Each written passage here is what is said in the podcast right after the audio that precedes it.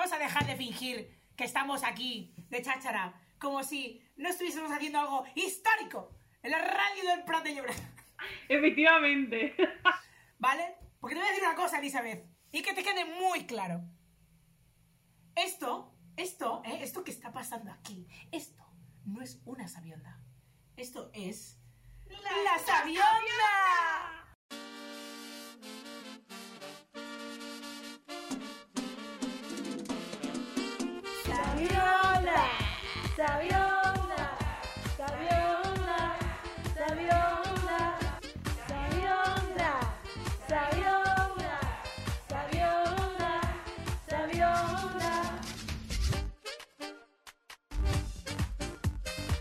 Venga, este programa es... Uf, este programa es súper guay.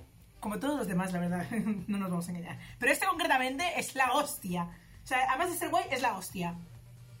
O sea, lo que se espera hoy, de verdad. Women burrada, ¿eh? la Sabionda Assemble. O sea, Exacto. Todas las colaboradoras juntas, pero es que además tenemos una invitada especial que es Brigitte Basallo. Perdón por gritar en la radio, está fatal esto. que tenéis que oír todo el programa para terminar oyendo a- las maravillosas palabras de Brigitte. No os podéis perder nada del programa de hoy. Pues mm, hoy no va a haber break- breaking news porque l- lo siento, me la suda lo que pasa en el Prat de Llobregat. Hoy tenemos cosas más importantes de las que hablar. Y es de las mujeres. ¡Sí, señor! Vamos allá con la siguiente sección. Mira, lo mejor es que dejes la casa y te hagas arquitecto.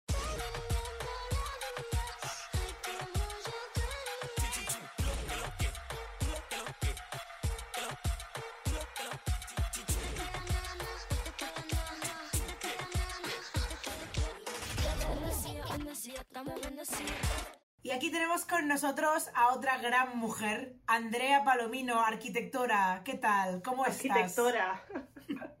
Joder.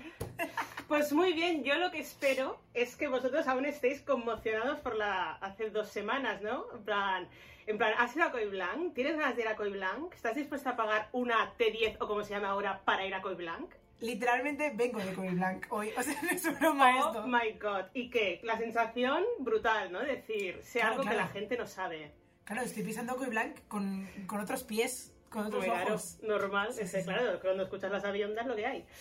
Bueno, el caso es que eh, en mi sección es bastante difícil no hablar de hombres, ¿no? En general, porque Sí. eh, la historia es la que es y uno hace lo que puede. Entonces, lo que voy a hacer es hablaros de lo que he aprendido leyendo este libro que, gracias a, y con la excusa de este programa, he leído por una vez por todas, dejando de procrastinar, que se llama Mujeres, Casas y Ciudades, escrita por, por Zaida Mushi. Entonces, este libro se de- tiene como dos objetivos. El primero, reivindicar las figuras femeninas de la historia, de la arquitectura, evidentemente, y luego visualizar las necesidades de esas mujeres. Entonces, obviamente, este esto, lo que voy a explicar yo ahora, hay que tener en cuenta un poco lo que dijo Virginia Woolf en el, en el ensayo de una, de una habitación propia.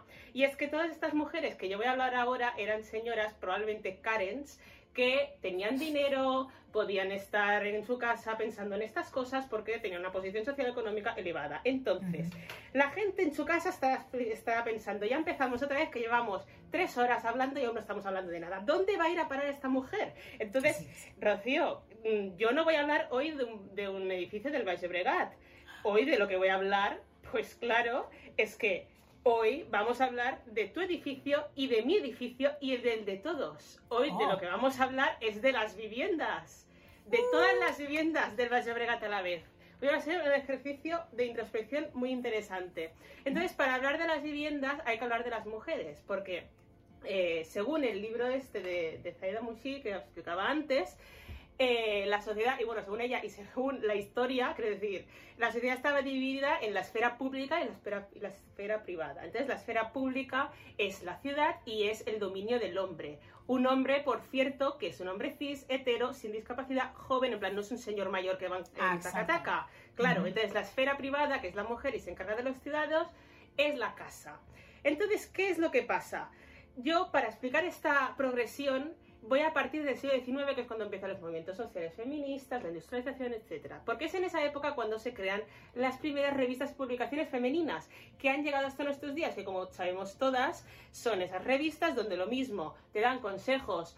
eh, posmaritales de cómo hacer que tu hombre eh, esté contento cuando vuelve a casa porque tienes un pavo al horno y los labios pintados de rojo coral. O lo mismo te sale la Didion con un ensayo sobre el amor propio celebrando la migraña, porque menos mal que tenemos la migraña para sufrir más de lo que la sociedad me hace sufrir a mí. Entonces, en esas revistas, en eh, América, por ahí, había una, señor, una señora, perdón, que se llama Catherine Pitchen. Entonces, esta señora era un poco un formato de mujer tipo Miss América, la serie esta que yo no he visto, Mm. que es como una mujer que dice que no es feminista, pero luego hace cosas de feminista. que es la, la de Kate Blanchett. Blanchett, Sí. efectivamente. Pues Sí, esta sí. mujer, a pesar de que ella no era feminista, ella no cuestionaba el rol de la mujer. Esta mujer estaba decía que está bien que las mujeres sean amas de casa, porque ¿qué vas a ser si no?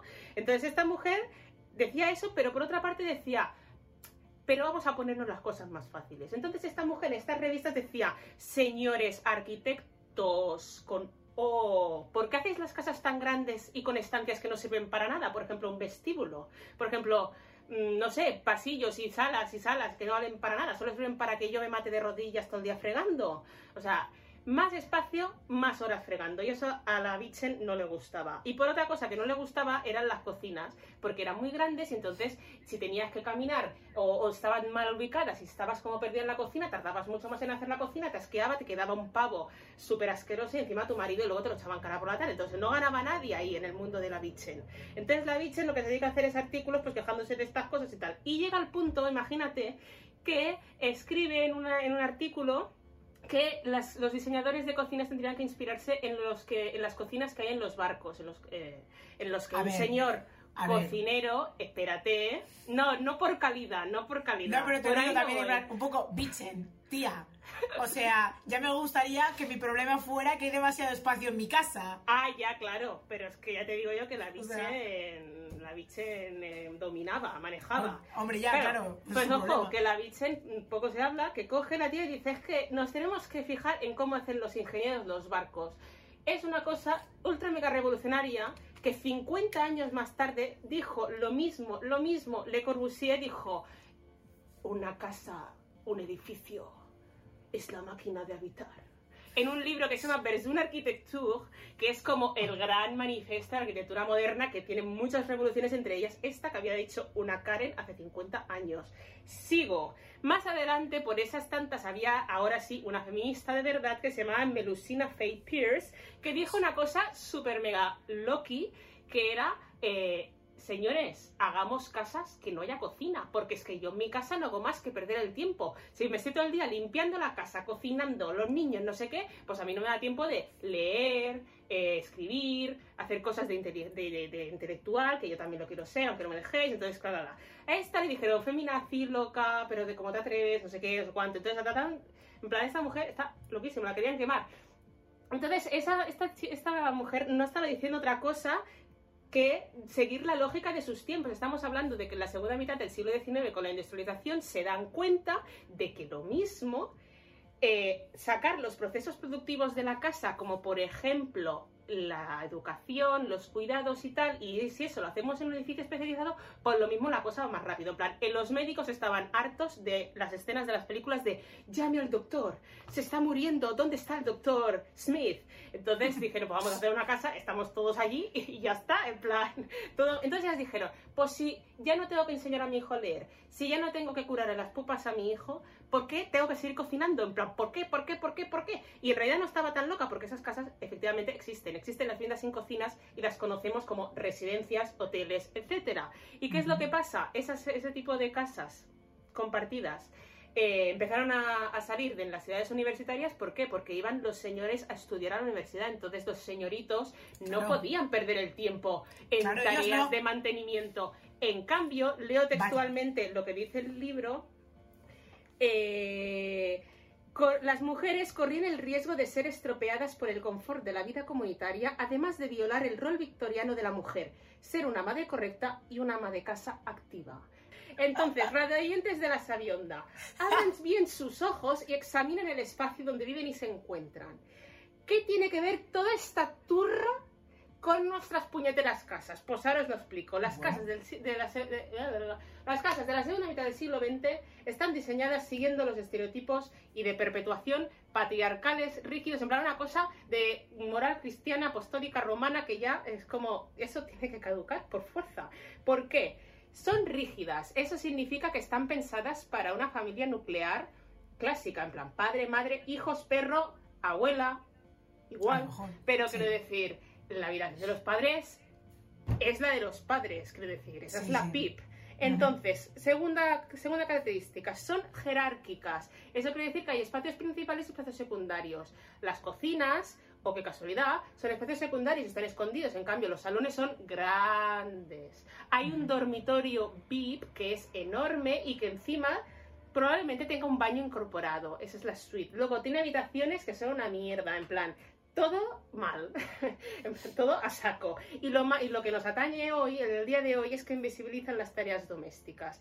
O sea, perpetúan los roles de género. Eso quiere decir que las cocinas son pequeñas, están escondidas, da un palo tremendo cocinar, las lavadoras también están por ahí, en plan, todo escondido para que el señor sentado en su butaca, en el salón, que es la estancia principal, no lo vea y no le moleste la imagen. Y eso es así. Pensen en sus casas, queridos radioyentes. Entonces, todo esto estamos hablando de casas, digamos, normalitas, ¿no? Pero si empezamos a hablar de las casas de ricos, de gente que maneja, gente de vitamina D, pues la cosa se va de madre, porque tú no, no sé si te ha pasado alguna vez que has pasado por, eh, por altas latitudes, que digo yo de Barcelona, te das cuenta que las casas tienen como dos entradas una bien y la otra que está al lado del parking. En plan, en ese tipo de casas la cosa ya se va de madre porque se crean incluso circuitos diferentes Sí. para el servicio y para la familia mm, titular, llamémosla. Vale. Luego está el caso del suburbio puro y duro del barrio obrero, donde ya es que no hay ni jerarquía, ni rigidez, ni flexibilidad.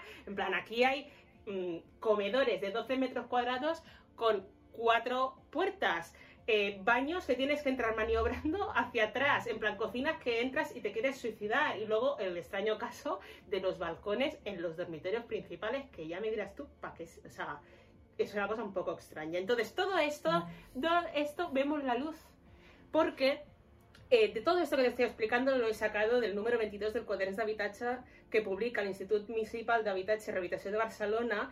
Y entonces a raíz de todo esto están empezando a hacer nuevas normativas como para decir las casas nuevas, las cocinas no están escondidas, las cocinas son grandes porque en las cocinas mientras uno está cocinando el otro puede ir lavando los platos que va enguarrando el otro. Y en los baños te me puedo duchar yo pero también se puede duchar mi yo de 80 años que necesita ayuda para ducharse porque caben dos personas en el lavabo y no tenemos que estar haciendo contorsionismo para entrar.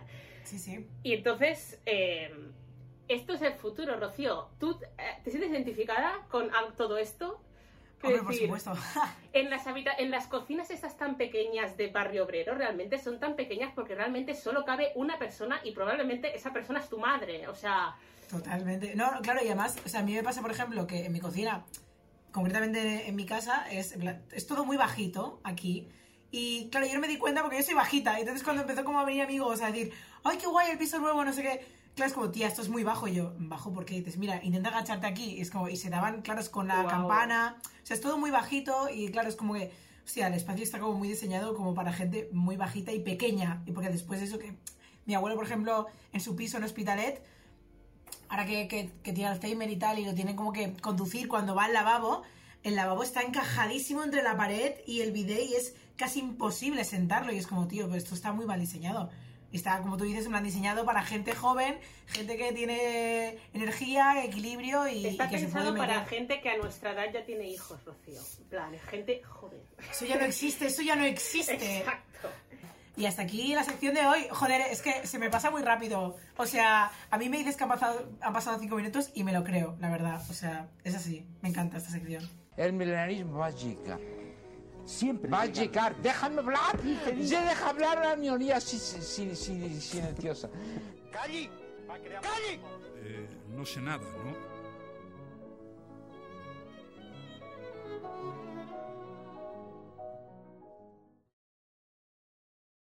Y pasamos a otra mujer, sí señor. Ay, está todo lleno de mujeres, me encanta. Ojalá fuera así la vida siempre, joder.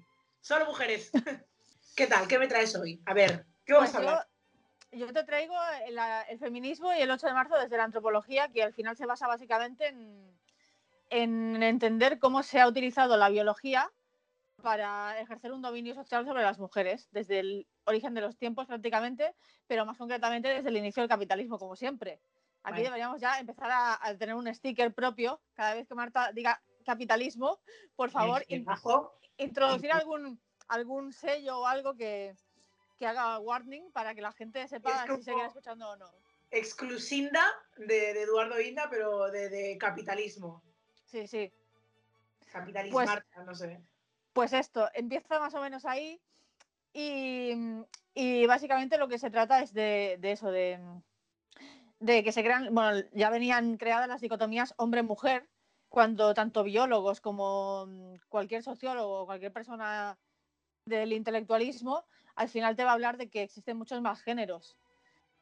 Y los an- las antropólogas, sobre todo ellas, justamente, eh, se fijaron en otras sociedades, en las tribales, en que la separación de tareas, de los trabajos, la división sexual del trabajo hombre-mujer en muchos sitios no era tal, que aquí se naturalizó como la mujer en la casa y el hombre a, a ganarse el pan, ¿no?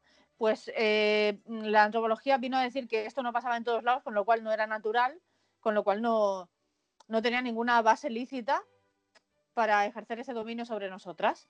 Por ejemplo, Margaret Mead, entre los samoanos, vio que a los chicos y a las chicas se, le- se les educaba de la misma manera, al menos en los años 40, 50, que es cuando ya fue, se les educaba de la misma manera para ser guerreros, que es algo que también pasa en Israel, siendo Es algo como- que es un, es un país que está en Oriente, pero es como muy occidentalizado, ¿no? Occidentalizado, Sí. porque, mm, no sé, digamos que, que ejerce un, un... Hay mucho dinero blanco ahí Uf, por decirlo de alguna demasiado. manera.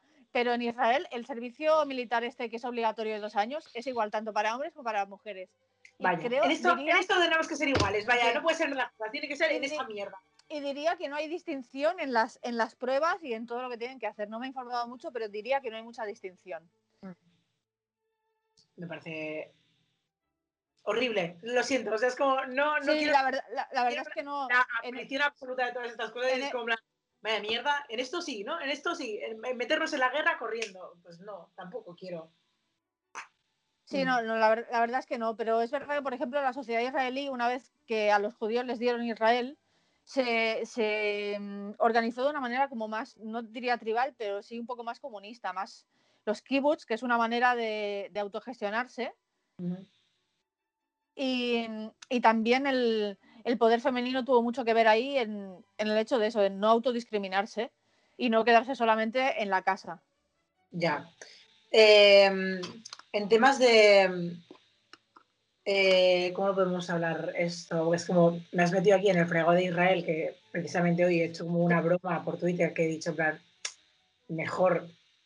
me voy- porque yo lo iba a hacer con. Porque yo a trabajo de community manager iba a hacer la broma con la cuenta de profesional y he pensado, "Mm, Rocío, Eh, stop it. frena, porque este tema es delicado. Que vale que. No, no, a ver. Israel, Israel da para un programa en, en sí mismo él solo.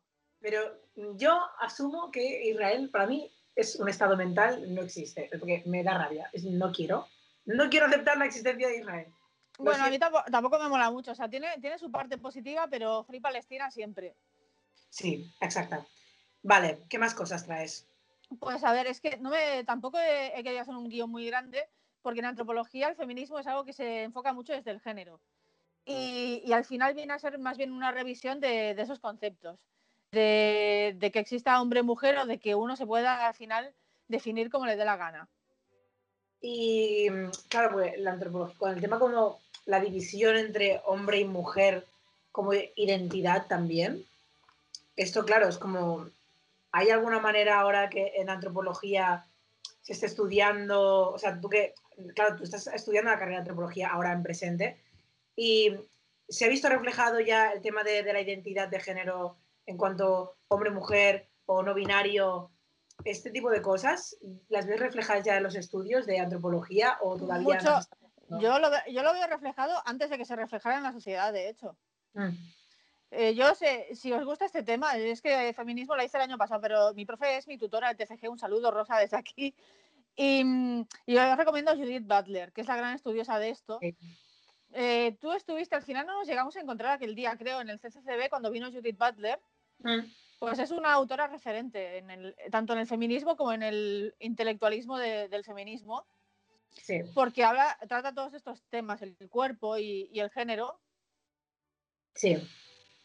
Pero bueno, al final el feminismo para mí es una manera de, de hacer y de pensar. O sea, es algo que yo estoy un poco en contra del, del rollo este de, de hablar solo de la mujer cuando se habla de machismo, hacia la Ajá. mujer cuando muchos hombres también reciben machismo. Ah, Por ejemplo, los hombres trans, pero también un, un hombre que no se, un hombre cis que quizás no actúe o no entienda la vida de una manera muy masculina.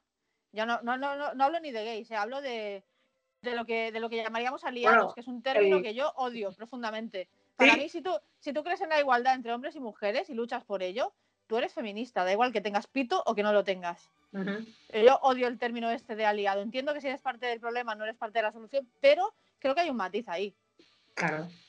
O sea, lo odias aquí- o sea, mm, en el sentido de, no te gusta que se separe, ¿no? A la gente, digamos. Exacto. Y porque, no sé, tú, tú coges a un señor, como a lo mejor, no, no sé si puedo poner de ejemplo a tu padre o al mío, gente que lleva toda la vida yendo a manifestaciones y que, y que han luchado para que, para que las mujeres tengamos derechos, igual que lo han luchado muchas mujeres antes que nosotras, ¿qué le vas a decir tú a ese señor? ¿Usted no es feminista?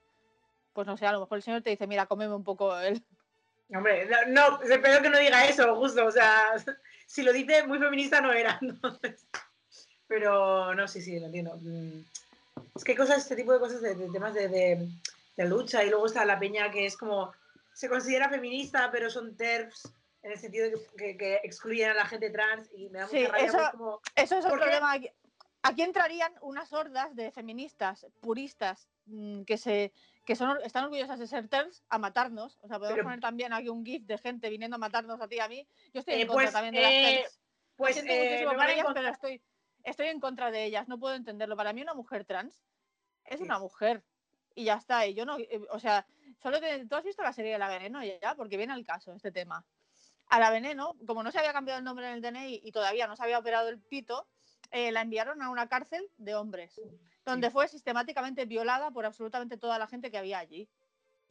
Esto conozco la historia, sí. Pues ese tipo de cosas se podrían evitar si cambiáramos esa mentalidad. Por eso Claro, yo Esto típico- no estoy a favor de las TERFs. Es como, claro, para mí las TERFs es, o sea, es gente que es muy egoísta, en plan de, no, solo yo merezco tener derechos Solo igual yo, que los mis- hombres. mi madre, mis hermanas y, mi- y mis, y mis amigas, mujeres. No, no, a ver. Es como, solo la gente que se, se parezca a mí exactamente, tía, ¿qué- o sea, ¿en qué? ¿En qué va a frenar que tú tengas derechos? Además, como, ¿en qué momento se, se va a, como lo, lo que tienen el miedo este, como de alguna manera, que si hacemos como, incluimos a las mujeres trans en nuestra lucha, como que se invisibiliza la nuestra propia, es como, no, porque... No, al revés, somos muchas más. Somos muchas más.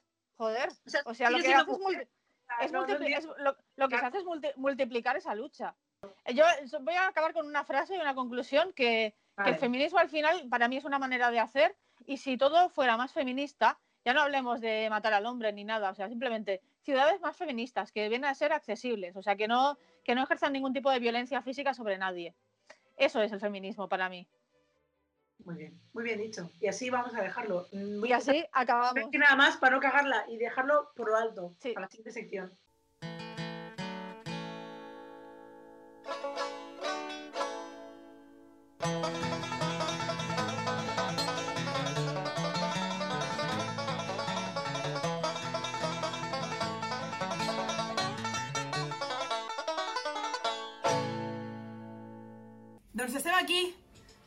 Ai, estic molt ben acompanyada ara mateix, eh? És que, és que estic molt nerviosa, estic uh, superfeliç ara mateix.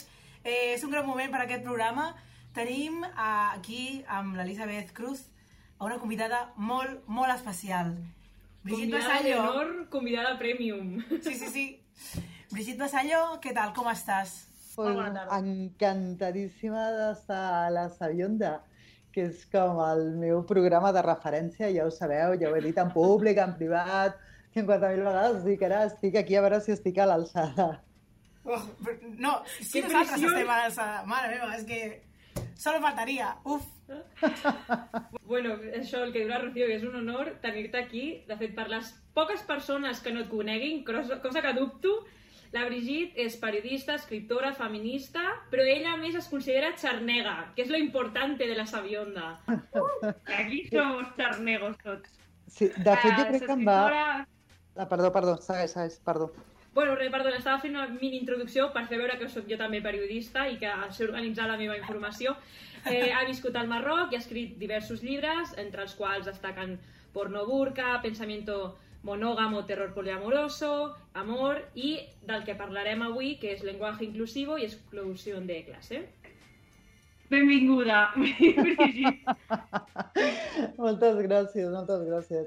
Ja em llançava a dir-vos que jo crec que us vaig eh, trobar perquè pel tema de la xarnegó, no? que en devia de, de sortir com una alarma de Google perquè vosaltres us definiu xarnega doblemente. I jo recordo que estava en un viatge, estava en un transport i havia com de desconnectar el mòbil i era en plan, no, que jo vull escoltar aquesta gent, pareu, pareu, pareu. Eh, en viatges i amb tota l'ansietat de veure qui són aquestes xarnegassas doblemente, a veure què passa. Ens estimem molt la nostra terra i les nostres arrels, tot i que ara vis visquem a Barcelona, nosaltres, nosaltres som del Baix, jo. O sigui, que... Meravella. Sí, sí. Doncs bé, el que dèiem, acabes, ara en breus publicaràs un llibre que es diu, es titula eh, Lenguaje inclusivo i exclusió de classe i per les persones que potser no estiguin eh, al cas de què vol dir la, el lenguaje inclusivo, tu ens podries donar 5 cèntims i explicar-nos una mica en què consisteix això? Perquè potser a mi em passava que jo coneixia com a lenguaje inclusivo tot allò del llenguatge no sexista, parlar molt amb la E, però tu en el teu llibre parles d'alguna cosa que va més enllà. Sí, així, per dir-ho a lo bruto, eh? com a mi m'agrada, efectivament, el llenguatge eh, inclusiu, llenguatge no sexista, llenguatge de gènere, tot això són com mm, denominacions diferents i que tenen genealogies diferents, però que, que van cap al mateix costat i que refereix al fet, eh, primer, de que parlem amb un masculí genèric, que de fet és universal, i que això és problemàtic, té conseqüències amb la realitat, etc. I que després també es va ampliant no? i es va complexitzant, es va fent més, més complex el tema de, del llenguatge inclusiu. Llavors, eh, bueno, a mi m'ha passat una cosa, que és que jo escric molt a poc a poc, però amb el llibre ante anterior, amb el terror poliamoroso, vaig fer com un tap. O sigui, el terror poliamoroso va ser la meva única i més brutal relació monògama de la meva vida. Amb aquest llibre em va tenir allà tancada durant quatre anys i quan vaig publicar aquest llibre tenia com un tap de coses a dir que estan sortint de ja borbotones. Llavors jo crec que us fartareu de, de llibres meus perquè necessito treure tot això. No, no, m'havia quedat maravilloso, eso queremos. Llavors, el tema de, del llenguatge genèric creuat amb l'exclusió de classe, no? O sigui, m'interessava veure què ens està passant o què està passant amb el llenguatge, o sigui, com tot aquest esforç polític que estem fent perquè el llenguatge no contingui tanta violència o per sentir-nos més incloses en el discurs i en les narratives, etc, com al mateix temps es creua, inevitablement, no perquè nosaltres ho vulguem, no? sinó que es creua eh, pels sistemes socials en els que vivim. No? I un d'ells, que és el que més m'interessava, és el capitalisme de la comunicació, el capitalisme de les idees i totes aquestes coses, no? que és aquest capitalisme en el que vivim, en, almenys amb la modernitat urbana, en què ja no produïm no sé què a la fàbrica, sinó que el que produïm són idees. Idees, conceptes, memes, hashtags i tot això. Llavors, com es creuaven aquestes dues eh, línies que al, en la realitat estan creuades, no? com les analitzem, era com el, el repte, no? el que em movia per escriure aquest llibre i, com sempre, és un llibre que no té gaire resposta, sinó el que prova de fer és com un, un plànol de la situació perquè puguem navegar-la eh, una mica millor. És la proposta, la intenció és aquesta, vamos. Clar, perquè una pregunta que a mi em sortia... Sí, clar, jo, jo m'imagino que la intenció principal del llenguatge inclusiu és no excloure. Aleshores, com relaciones tu aquests dos conceptes d'exclusió social i llenguatge inclusiu? Sí, de, o sigui, bones intencions, sens dubte, però o sigui, d'això ja partim sempre, no? que a més a mi m'agrada com... A mi no m'agrada analitzar l'enemic, per dir-ho en aquests termes, no? perquè ja sabem que l'enemic és gilipolles per definició, no? Sigui, ja no sé per què seguir-li com donant voltes a que l'enemic tal. A mi el que m'interessa és com analitzar aquest camí nou que estem fent justament per no, per no mm, cagar-la o, no, o no fer Clar. cagades que jo pugui detectar jo i molta altra gent, saps? Com provar de, de facilitar i de construir aquest camí. No? Llavors, les bones intencions ja les donem per fetes perquè amb les males intencions jo ja ni m'hi barrejo. Però després el tema de no excloure ningú és com complexa, no és com problemàtic, perquè estar inclosa o no també depèn d'una mateixa. És a dir, tu em pots anomenar a mi no sé què, o sigui, a mi em pot anomenar el tipus aquest de, del partit aquest feixista que ronda por ahí, em pot anomenar dona, mujer, i a mi pff, la veritat és que no em sento gens interpel·lada per aquesta paraula, que si me la dius tu sí que em sento interpel·lada, em sento reconeguda ja, no? Llavors, la cosa és com més complexa que això. Cal com un pacte, cal com un, una voluntat de tothom de trobar-nos al voltant d'un terme o de diversos termes, no?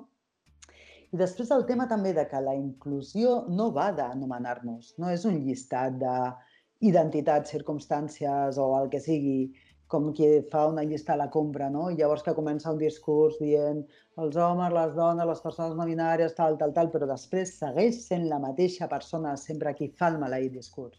Clar. No? Llavors a mi em dona igual que m'anomenin, no? De fet, de vegades prefereixo fins i tot que no m'anomenin, que em deixin en pau, no? Però el que vull és com tenir l'accés a poder fer jo els discursos. I quan dic jo, dic per suposat un lloc col·lectiu des de l'exclusió, des d'una sèrie, unes línies d'exclusió, no? Totalment. Sí, hi ha una cosa que, que respecte a això que acabes de comentar, que passa molt quan en el cinema eh, hi ha històries no, que és típiques, eh, el mateix, els mateixos directors de sempre, no?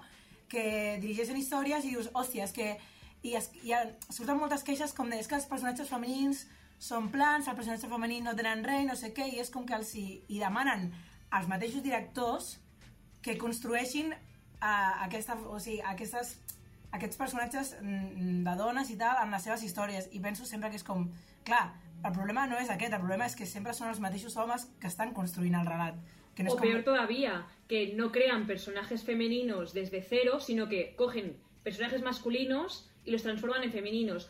Cazafantasmas, eh, Ile eh, Ocean's També. Eleven... A mi aquesta, aquesta branca cinematogràfica, ara potser ens estem anant una mica, no? Però tot això de, de crear... O sigui, com de dir, no, no, és que les dones no teniu his històries interessants, que per això hem de tirar dels recursos que ja s'han creat d'històries d'homes per crear i fer una versió femenina d'això, no? I, uf, Sí, sí, molt interessant, efectivament.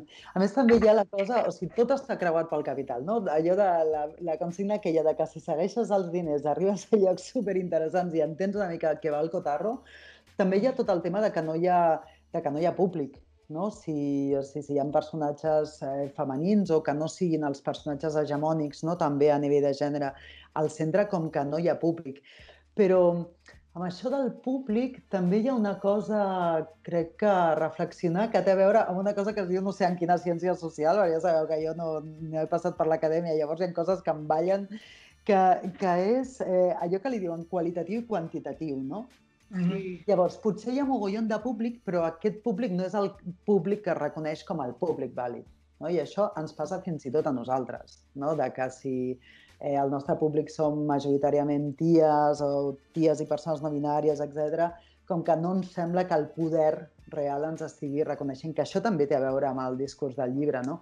Quan diem, per exemple, aquella frase de lo que no se nombra no existe, eh, que jo l'he dit mil vegades, eh, que jo també l'he portat a manis i que jo també l'he cridat i tal, però després quan, com m'he assegut no, amb el context i a creuar coses i a pensar-ho en sèrio, mm. això de lo que no se nombra no existe podria ser l'eslògan d'Instagram perfectament.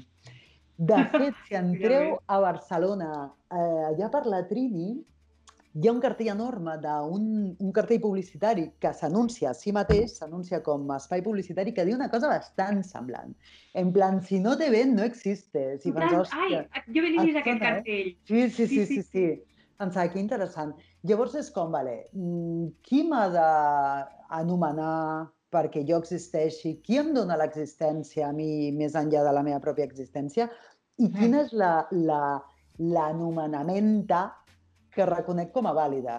qui, qui m'ha d'anomenar perquè jo digui ara sí, ara sí que existeixo? Hòstia, és complexa la cosa, és com complexa i és espinosa. Clar, és que també això té molta relació en el moment en què aquest càrrec de poder de decidir quan, quan tu estàs mencionada és que realment existeixes, qui li està donant aquest poder a aquesta persona? I, o, saps? O sigui, no sé si se m'entén el, que, el que vull dir, no? Sinó que per molt, és el que explicaves abans, per molt que tu estiguis nomenada, si aquesta persona no té poder suficient com per afectar a la societat en el moment en què t'està nombrant, no serveix de res. No és el mateix que jo, que no sóc ningú, Parli de la Brigitte Vassallo a la Sabionda, o, o, o el contrari, que la Brigitte, que la Brigitte parli de la Sabionda. Que no és lo mismo. Ja sabíeu que jo us ho dic en sèrio una altra cosa, jo em sento molt afalagada d'estar aquí amb vosaltres avui, que és un espai que m'agrada molt, m'agrada molt. I després, en aquest sentit, perdona, també em sembla interessant com tornar a recordar, que crec que és una cosa que hem de com recordar i reafirmar, perquè és, hi ha una imatge que a mi m'agrada molt, que és quan fas un forat a la sorra al costat de l'aigua, que tota l'estona es desfà el forat, no? com s'omple un altre cop de sorra, no? tota l'estona. Doncs eh, quan el discurs no està exactament enquadrat en el discurs hegemònic, has com d'insistir a fer el forat, no? Llavors, la cosa d'un discurs no binari, que ja sé que el del no binarisme en gènere sembla que ho tenim molt currat, però després en qualsevol altra cosa ens costa mogollon. Llavors, dir tot això sobre la, la inclusivitat i sobre l'exclusió de classe, tot això, dir tot això no invalida tota la resta que s'està fent. No? És un afegir una capa més a totes les coses que s'estan fent i que totes són vàlides i que totes ens han portat cap aquí i que totes ens permeten doncs, ara ja estar pensant com es creu això amb el capitalisme, no? que no, no és excloent, no és negar la resta, sinó, hòstia, anem a sumar més, anem a sumar més coses, anem a afinar la cosa. I tu com creus que aquesta inclusivitat pot afectar positivament a la no exclusivitat social? O sigui, tu com veus quina és la solució perquè això no passi i perquè aquestes minories o subalternalitat, crec que és com tu li dius, no? Que, que se'ls escolti i que formin part d'aquesta inclusivitat. Hi ha tres coses que m'interessen d'això així de cop, no? i que he provat com de reflectir al llibre. Una és com recuperar eh, la veu subalterna com a possibilitat política. No? Jo en aquest sentit faig una cosa que feia molts anys que tenia ganes de fer, que és com eh, creuar el diàleg entre eh, dues filòsofes que m'agraden molt, que són la Spivak i la Segato, doncs creuar dos textos d'elles i treballar una mica eh, amb aquests, jo crec, o sigui, intentant fent accessible aquest creuament, perquè la Segato és molt acce- accessible, la Spivak és endemoniada de llegir. Però, però bueno, ahí està, no? Llavors, el tema de la veu subalterna, de no sempre el diàleg és cap al poder, o sigui, hi ha un diàleg cap al poder que necessitem perquè és el poder que ens posa la bota sobre el coll, però que, que si, si posem atenció en això, quants cops ens quedem enganxades en el poder i no ens quedem enganxades en un diàleg horitzontal que, que és molt més fructífer i molt més interessant. I us poso un exemple, no? Quan algú ens insulta, per exemple, a les xarxes, ens quedem enganxades en aquest insult durant set dies. I és la cosa que està clar de la violència, em direu, però també hi ha una cosa de poder allà, no? de com ens enganxa el poder. I això, clar, desactiva moltes possibilitats d'articulació horitzontal molt interessant. Una part del llibre que, que m'interessa molt, molt, molt, de fet li dedico tota la primera part, no? que comença amb Belén Esteban, eh, reivindicant aquesta figura no? de la Belén Esteban i a més com analitzant coses que sento dir i que també em posa una mica els pèls de punta, no? com famosa pornada. Faig un recorregut una mica de com, com, a, com està recollida la seva bio a les xarxes, no? a les Wikipèdies vàries i tal, i tota l'estona referencia el rotllo que va tenir durant, què, dos anys amb un tio? Sí, sí. sí. Tota l'estona, quan, si busques a Lady Di, no es parla d'ella com a únicament a través del príncep Carles. Parla d'ella com a figura en si mateixa, que a més sí que hi ha una marca de gènere claríssima, però també hi ha una marca de classe molt clara, no? I també hi ha aquesta marca, Belén Esteban, jo crec, perquè s'ha dedicat a fer una cosa que molesta molt i que és molt interessant que molesti tant, que és que fa entreteniment, però no ho fa per les classes dominants. Perquè ja sabem que no, les que venim de pobre, no, com ho anomeno jo, nosaltres podem fer entreteniment per les classes dominants, no? Això sempre ha servit. Pues ser la musa de no sé quién. Tot això sempre s'ha dit, però el que fa ella és fer entreteniment per la xusma. Hòstia, això sembla que no suporti, que això no pugui ser, no? I de fet això se l'anomena telebasura. No sé si heu fet una ullada com està Netflix, però està pa potar. Sí, En canvi, s'anomena telebasura a unes altres coses que tenen a veure amb l'estatus de classe de, dels productes i l'imaginari dels productes. No? Llavors, el que m'interessa d'això és l'ascens eh, social a nivell de capital cultural, no? que hem fet unes quantes a través de l'esforç titànic de la generació anterior. No? Jo vinc d'una família que sóc la primera generació que sap llegir i escriure. O sigui, hem passat de la tradició oral, que de sobte es va anomenar analfabetisme, a que jo sigui escriptora, en una generació. I això jo crec que és el cas de molta gent, no? que ens ha passat a molta gent.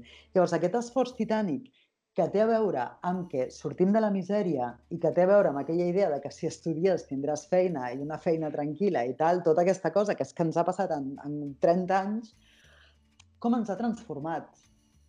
O sigui, tot això que era com aconseguir uns títols per no sé què, no sé quantos, com ens ha transformat la nostra manera de parlar, la nostra manera d'amagar els dejes i amagar els accents, Mhm. els nostres canvis de culinaris, les coses que mengem, fins i tot amb qui follem i amb qui no follem, que jo de vegades al·lucino, no? quan a les xarxes així de ligue, que passa més a les xarxes hetero, però passa una mica a tot arreu, es diu, a mi si m'escriuen faltes d'autografia jo no follo amb aquesta persona, i és, però què té a veure?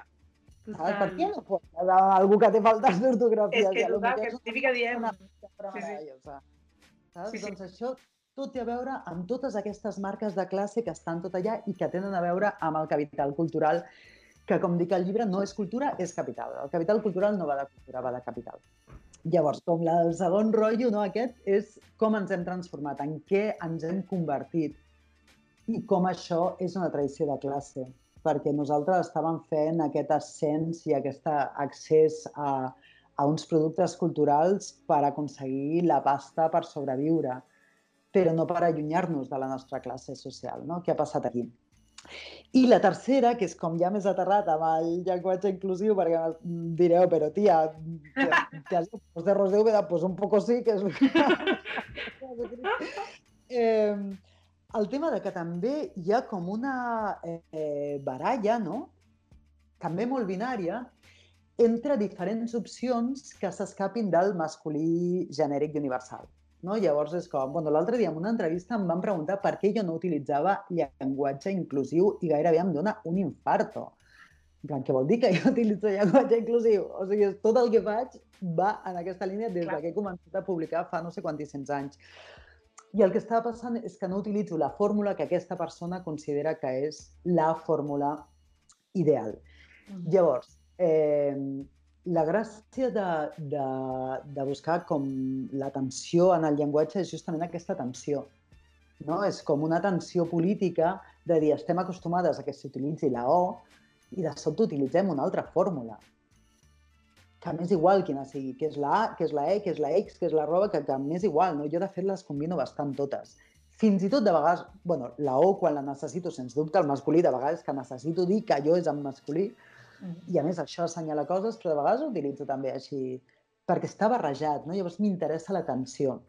I crec que aquesta atenció és el que és útil, perquè de sobte estàs davant d'aquell text o d'aquell discurs i, i et, el gènere es fa com molt evident. Però si ha de ser com una baralla entre opcions per substituir la O universal, jo passo. Passo, passo d'aquesta moguda, perquè el, el problema de l'O és l'universal, no? aquesta pretensió d'universal. Ara, ara que dius això, tinc, o sigui, justament l'altre dia jo estic treballant, a, bueno, em dedico a la producció cinematogràfica, estic treballant en un equip tècnic i em vaig encarregar d'enviar un email general a tot l'equip de rodatge i aleshores, doncs, eh, com som més dones tècniques que homes en, en, en qüest... bueno, vaig escriure eh, bona nit a totes, no sé què, no sé quantos. I em va escriure una persona sorpresa dient-me ostres, quina il·lusió, has parlat en femení. Però, I no em va sorprendre el fet de que, que ho reconegués, sinó el fet de que s'ho prengués com una cosa especial i no normalitzada. No sé com... No sé com sabeu el que vull dir? Com, en comptes de...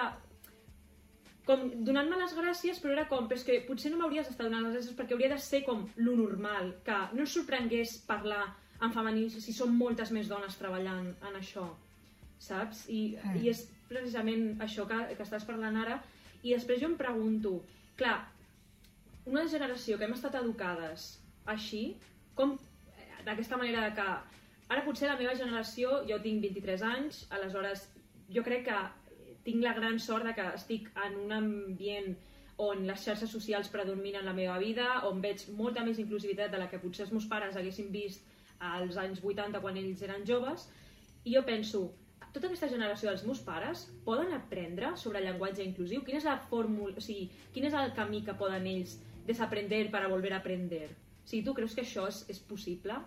Jo soc de la generació dels teus pares. Jo tinc 47 anys. Llavors, no, jo no crec que sigui una qüestió de generació.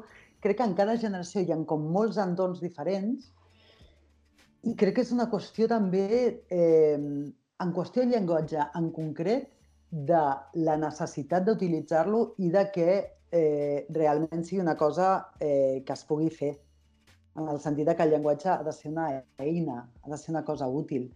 Per exemple, eh, hi ha tota una qüestió que jo també analitzo en el llibre de eh, obsolescència programada de les paraules. Sabeu allò de que el mòbil et dura... És Sí. que ja no duren ni dos anys, no? Home, a mi se m'acaba de morir el meu així de muerte súbita. O sigui, duren res els mòbils, res, de res, de res. Però és que les paraules duren menys. Sigui, de sobte s'ha d'utilitzar la paraula no sé què, la paraula no sé què per anomenar una cosa, i ja de, de seguida algú et crida l'atenció en plan, no, no, aquesta no, s'utilitza l'altra paraula, però què me cuentes? Per què s'utilitza l'altra paraula? Per què és més nova? I tot el que és més nou eh, és millor per definició perquè és més nou. Jo, per exemple, sempre poso el meu exemple per ja, o sigui, La perquè... inflación Sap? del lenguaje. La inflació del lenguatge, efectivament. Jo m'anomeno marimacho, dona marimacho. Jo sé que em podria anomenar de 50 maneres més modernes i que venen a dir més o menys el mateix espai social que jo ocupo, però mm, a mi em ve de gust eh, seguir utilitzant aquesta paraula perquè és la paraula que em va salvar la vida en un moment, perquè em sembla que segueix sent supergraciosa utilitzar aquesta paraula, marimacho, la gent encara em diu no, no t'anomenis així, dic, m'anomeno com em surt del cony, m'entens? O sigui, ara sí, Mm. ja he aguantat tots els insults, ara no podré dir-me així. Clar. I llavors, com que, que també cal com estar amb una emergència lingüística constant i que li demanem a la gent no, de que utilitzin conceptes que, conceptes que nosaltres mateixes no sabíem fa dos minuts, però que en quan els saps ja pots dir-li a la gent eh, eh, i anar Et dona un nou estatus, no? Et dona Clar, un nou... estatus que jo entenc que la que- gent, clar, que la gent que no està en el nostre rotllo arriba un moment que diu, mira, tipis, o sigui, deixeu-me en pau, no? I jo ja tal. I que això també hi ha espai per fer això, no? I una de les coses que defenso en el llibre, que, que sé, entenc que és arriscada, entenc que és arriscada, però bueno, ara ja m'està fent por fins i tot dir-la, però si està escrita, tia. Ja sí, ja, ja sé. està. Ja, ja la vaig a dir, ja la vaig a dir. Clar, jo no crec que utilitzar un terme masclista et faci masclista. No ho crec. Mm. Crec que utilitzem, per, per començar, les paraules que tenim, que no són infinites, i no tothom té infinits recursos lingüístics. Utilitzem el que podem i a mi el que m'interessa són les actituds de la penya. I que també és això, clar, que amb el, amb el tema de, de llenguatge i a l'hora de parlar també d'aquest tipus de temes, que és com hi ha aquesta pressió com de ser la perfecta feminista eh, del tema d'estar a l'última, no? d'estar com a, a l'última perquè clar, si no ja no, sé, no sóc feminista, si no estic a, amb tots els temes correctes i clar, és com una cosa, però jo m'he construït i, i m'he educat en un sistema masclista clar, hi ha coses que se t'escapen perquè estàs com concentrada en el discurs i no tant en les paraules en aquest moment i aquesta com que a vegades hi ha debat i dius ja, però és que no és com que de sobte eh, ha arribat l'actualització del feminisme, ens ha arribat a totes per correu, vinga, avui a totes parlem exactament igual, no? I és com, no, entre totes anem tirant cap endavant i anem com fent passes i a vegades passa això, no?, que tu dius de, hòstia, pues aquesta paraula per mi, sobretot en el tema de, de paraules que, que en el seu moment han, han estat insults a, a la comunitat eh, i ara és com, bueno, però les hem adoptades, però també, clar, és lo típic de, no és el mateix que m'ho digui jo mateixa a que m'ho digui a l'opressor, no? que és com la intenció no té res a veure. Mm. Clar, i aquí hi ha una cosa superinteressant que apuntes, que és que eh, també ens estem, jo crec que liant amb el rotllo de què signifiquen les paraules, no? En plan, no, no, és que aquesta paraula significa tal. No, no, és que aquesta paraula significa tal. Les paraules no signifiquen res, res, res de res de res. O sigui, significa el que vulguem a cada moment que signifiquin. Llavors, quan diem aquesta paraula és, per exemple, mare macho, no? Tornem. Aquesta paraula és lesbòfoba. No, aquesta paraula no és lesbòfoba, però jo l'utilitzo i la utilitzo amb les meves col·legues i quan me les diuen les meves col·legues, la paraula no és res, no és res. Mm. Que té una genealogia, que té un rotllo, ja, però per això està la ressignificació també. I quan l'agafo jo, aquesta paraula és meva i reivindico el dret a que sigui meva i que tingui el significat que jo li estigui donant amb el context de la gent amb qui parlo, no? Mhm. I al mateix temps, clar, tots aquests debats sobre el llenguatge, sens dubte, són interessants i són importants, no? Però jo faig la distinció entre interessant, important i urgent. Una distinció una mica així, anar per casa, eh? Tampoc no ara ens pensem que ara tinc una teoria així immensa. Però de vegades com, utilitzo això com per col·locar les coses, no? I aquest debat, sen- sens dubte, és important i sens dubte és interessant, però no sempre és el debat urgent. Mhm. O sigui, hi ha vegades que ens ajuntem per resoldre una realitat que és urgent i ens quedem enganxades per veure quina paraula utilitzem. Jo també passo. Clar. O sigui, us dic en sèrio, o sigui, qui ho vulgui fer em sembla fantàstic. Jo passo, jo passo perquè crec que la realitat necessita com o s- que ens, que ens hi fiquem, que ens arremenguem, i ens hi fiquem i ens hi arremenguem, eh? no és que no ho fem. Però mm, m'interessa veure com, es, com dialoguen aquestes situacions que estem vivint. No? I al mateix temps també hi ha una altra cosa que, que defenso al llibre, o que proposo al llibre, no és que defenso, proposo al llibre, que és que amb tot aquest tema dels conceptes, la inflació lingüística i tot això, la realitat i la veritat les hem de considerar que pertanyen a espectres totalment diferents. Això és així, no, no sé si us, us sabré explicar sense tornar-me a llegir aquesta part del llibre, però el rotllo, que totes aquestes possibilitats de veritat no, que conviuen, no, doncs la teva veritat, la meva veritat i tal, en realitat no fa que la veritat sigui múltiple, sinó que és com si estiguessin totes pugnant per veure quina veritat és la de veritat. Mentrestant, la realitat segueix per allà com cada cop més lluny de la qüestió, no? I és, però si el, el, la qüestió era que la, la, la, els conceptes i, i el llenguatge fossin una eina per actuar en això, no? Clar. En el que està passant en la realitat. Llavors, com jo proposo renunciar a la veritat, almenys des dels contextos de la modernitat urbana, almenys des de Barcelona concretament, ja no, no m'atreveixo a dir més enllà, renunciar a la veritat, o sigui, renunciar, renunciar durant un temps, durant uns anys, renunciar a això. Saps? I a veure què passa, a veure si això, a veure què passa, a veure cap on anem amb això. Doncs crec que se'ns acaba el temps i em fa molta ràbia perquè això està sent super interessant, però em serveix, em serveix, no, no, No, em no. serveix de pretext per convidar-te un altre dia i seguir parlant, perquè és que de veritat que jo això no vull, no vull tallar, és que... Però el dia 12 surt el llibre, no?, de la Brigitte, 12 de març, el lenguaje inclusivo i exclusió social, que, si plau, jo crec que tothom hauria de comprar i llegir. Si voleu saber més d'aquest super taula rodona, perquè no és un debat, ha estat una taula rodona que hem tingut sobre aquest tema tan, tan interessant i tan important realment avui en dia. Eh, gràcies a tot cor, Brigitte, per, per venir a parlar i de veritat estàs mega convidada perquè vinguis cada setmana si vols. Us em penedireu si diem això anem al tanto del que desitjeu, perquè després direu, mare meva, No, no, no. calli ja. En aquest, en aquest programa ens encanta estar de tertúlia i parlar i donar-li voltes i tenir més preguntes encara pel dia següent. Això ens encanta. O sigui que estarem encantades qualsevol dia que tu vinguis.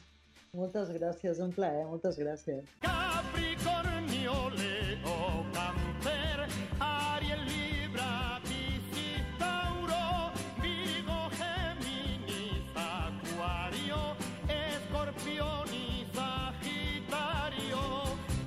Molt bé, doncs passem ara a la secció Minut Còsmic, que avui estic jo present perquè vull vigilar aquest noi, encara que nosaltres diem que no és un noi, és una, un ésser d'un altre planeta. És un fantasma, filla meva. El que Llavors- vosaltres enteneu com un fantasma, els mortales. Una mica sí, Escolta. això és veritat. Mm. Bueno, què? Fem el minut còsmic? Minut Mira, Còsmic, va. Ui. Vinga, 3, 2, 1, ja! Tu diràs, qui vols que comenci? Leo. Leo, oi, doncs mira, a veure, compte, perquè aquests Marte que entren amb bessons és un inici fort amb el tema social, que també et dic que els Leo just fa un any estaven una mica en plan, ai, que no encajo, mis amigos, mi grupo, no sé què, no sé quantos, i ara és una mica que es poden revolucionar una mica. Ara pot ser que el grupo les digui, ui, no m'encajas, o sigui que compte los Leo, saps el que t'ho o no? Què més? Va, un altre. De verge. Verge, perquè Verge és aquí. Tu mira en ordre. Bueno, Verge venen d'una lluna plena que els ha deixat bastant platòrics, eh? també t'he de dir. I, I amb aquesta cosa, amb aquesta conjunció amb peixos i aquesta cosa, que pot ser que els vagi bé els Verge amb temes amorosos. Eh? Vull dir que anem en compte amb els Verges, si teniu algun Verge a prop que s'us acosta, aprofiteu perquè estan en un bon moment. Vale, eh, balança. Balança, doncs mira, balança, com sempre, l'equilibri. Aquests porten un any passat que, pobre, li va anar molt malament, digue-li l'ai de fita, pobra, que no sabia pas cap on parava. I ara, la que tenen Marte, que passa cap a Bessons, que Marte l'any passat estava retrògrad en Àries, que era el seu antagònic. O sigui, balança està allò, filla, jo vull ser equilibrada, però la vida què fa? De fa Sagitari, sol. últims segons. Bueno, Sagitari, molt bon moment per l'amor, ja t'ho dic. Si aquest any us enamorareu, us enamorareu ara, ja t'ho dic ara. Pues, Oh, molt bé. Doncs fins aquí el Minut Còsmic. Eh, hi haurà coses a YouTube que seran en versió extendida. Lo digo Ah, sí? porque Ah. es que se re- retallarem moltíssim perquè, uf, hi ha tanta cultura en aquest programa, hi ha tantes coses totxíssimes que no hi caben, no hi caben amb el temps que tenim. De fet, això potser ho i tot. pues, pues vinga. Sí, vinga. O, o teniu el Twitter, escolta. Ole.